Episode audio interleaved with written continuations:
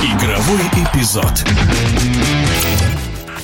В российской суперлиге по хоккею с мячом завершается регулярный чемпионат и впереди самое интересное – плей-офф и борьба за медали. Лидирует с достаточно большим преимуществом Водник и Кузбасс, но по мнению четырехкратного чемпиона мира Валерия Грачева, есть и другие команды, которые смогут прибавить в решающих матчах. Например, действующий чемпион Хабаровский «Сканефтяник», который пока на четвертом месте. А, вы знаете, сейчас видно было, что последние игры они заряжены и показывают то, что их не надо списывать э, с тех счетов, что они могут и очень хорошо показывать хороший хоккей. Я думаю, сейчас они вышли на тот уровень. Я думаю, что команда сплотилась так, что они говорят, концовку надо сыграть очень достойно, и они сейчас, сейчас уже показывают очень хороший хоккей.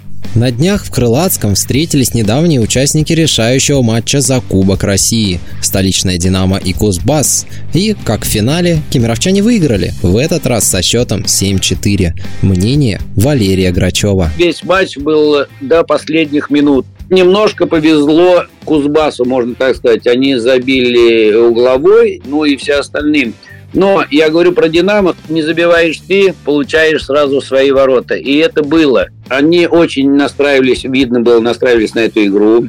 И понятно, они хотели показать тот уровень, и они показали хороший уровень.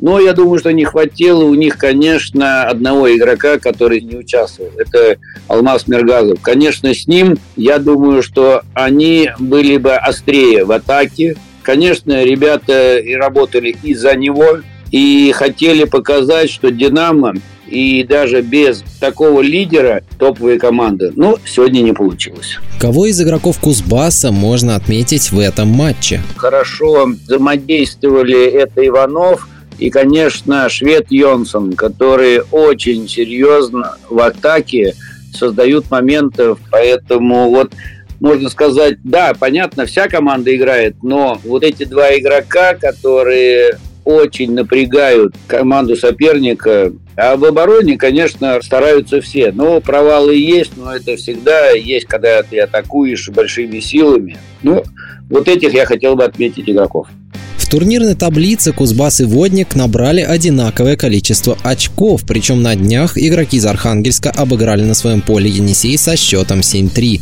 И, надо же такому случиться, все семь мячей у победителей забил Евгений Дергаев. Комментарий Валерия Грачева. Водники, конечно, это очень хороший игрок, это Дергаев. Он показал и доказал, что 7 голов и 7-3 выиграть у Енисея, это, конечно, серьезно. И то, что этот игрок забил все эти мячи, конечно, это привлекает, что у Водника вот такой лидер, очень серьезный лидер. Но у них есть молодежь и очень хорошая молодежь, и показывают очень хорошую игру. Так что в будущем, я думаю, что у Водника больше перспектив то, что молодежь подходит, и, может быть, и будут такие же Дергаевы. А что же можно сказать о красноярском Енисее? Команда пока в середине турнирной таблицы. Я думаю, что у них тоже хорошая молодежь, но сейчас им тяжело дается эти выигрыши. На протяжении, я не знаю, сколько уже лет, и даже я играл –